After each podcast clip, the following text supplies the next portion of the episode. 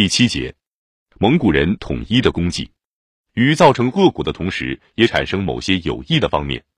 蒙古人几乎将亚洲全部联合起来，开辟了洲际的通路，便利了中国和波斯的接触，以及基督教和远东的接触。中国的绘画和波斯的绘画彼此相识并交流。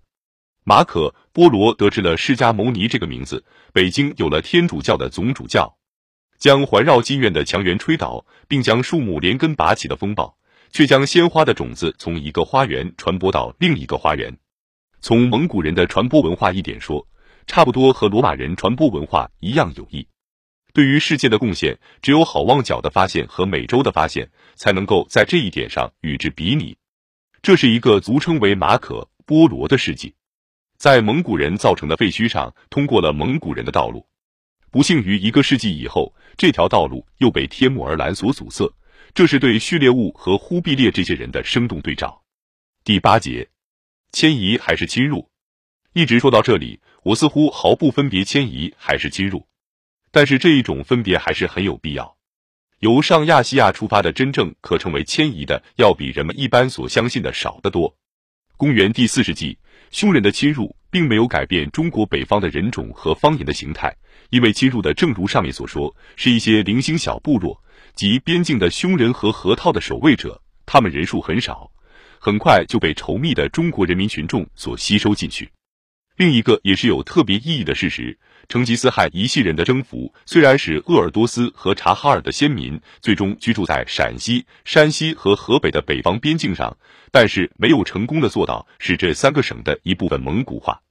因为成吉思汗朝所征服的范围过于广大，不能在人种上发生有持久性的或者至少是看得出来的后果。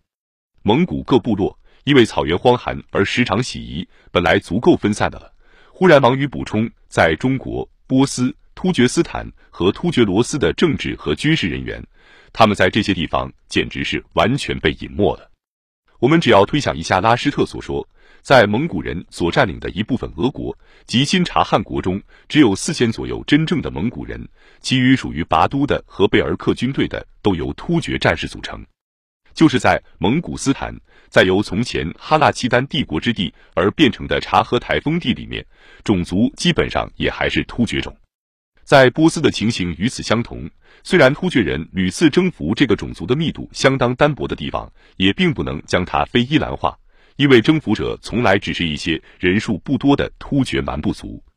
十一世纪时候，塞尔柱突厥人差不多是被土著吸收进去，或者至少是很深透的伊兰化了。如果在某些地方有过部分的半突厥化，例如在阿哲尔拜占，这是因为这个地区的草地平原比拉伊、伊斯法杭或设拉子的园林更为适宜于留住畜群。事实上，最后的塞尔柱人和成吉思汗系的伊尔汗们正是居留在阿哲尔拜占。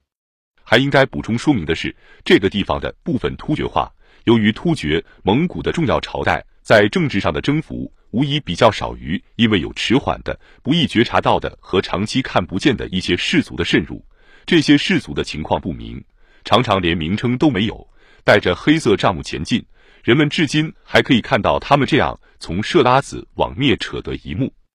关于这个问题，可注意的是，塞尔柱突厥人的征服，无疑他们将这个征服保持的最牢固，并没有造成任何突厥化。伊朗还是伊朗人的，叙利亚还是阿拉伯人的。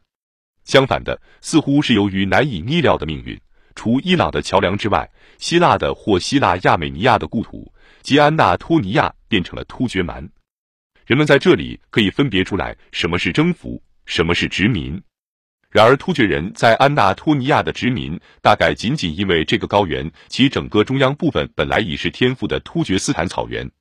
如果就改变种族和语言形态来说，迁移在上亚细亚真正可称为移迁的。实际上，并不是游牧人的侵入定居国家，而在于此一游牧人民与彼一游牧人民之间相互关系。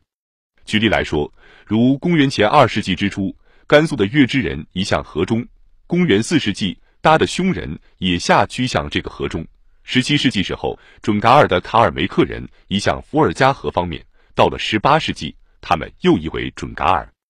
又如突厥民族和蒙古民族的情形。由于他们彼此间的相互关系，经常能够在历史的过程中发生互相转变，尤其是当公元七世纪时候，我们看到突厥人称霸于现今的蒙古利亚，而在这个时候，属于原始的蒙古人类型的民族，如狂大人和阿瓦尔人，刚刚在或继续在突厥斯坦和多瑙河的草原上占着统治地位。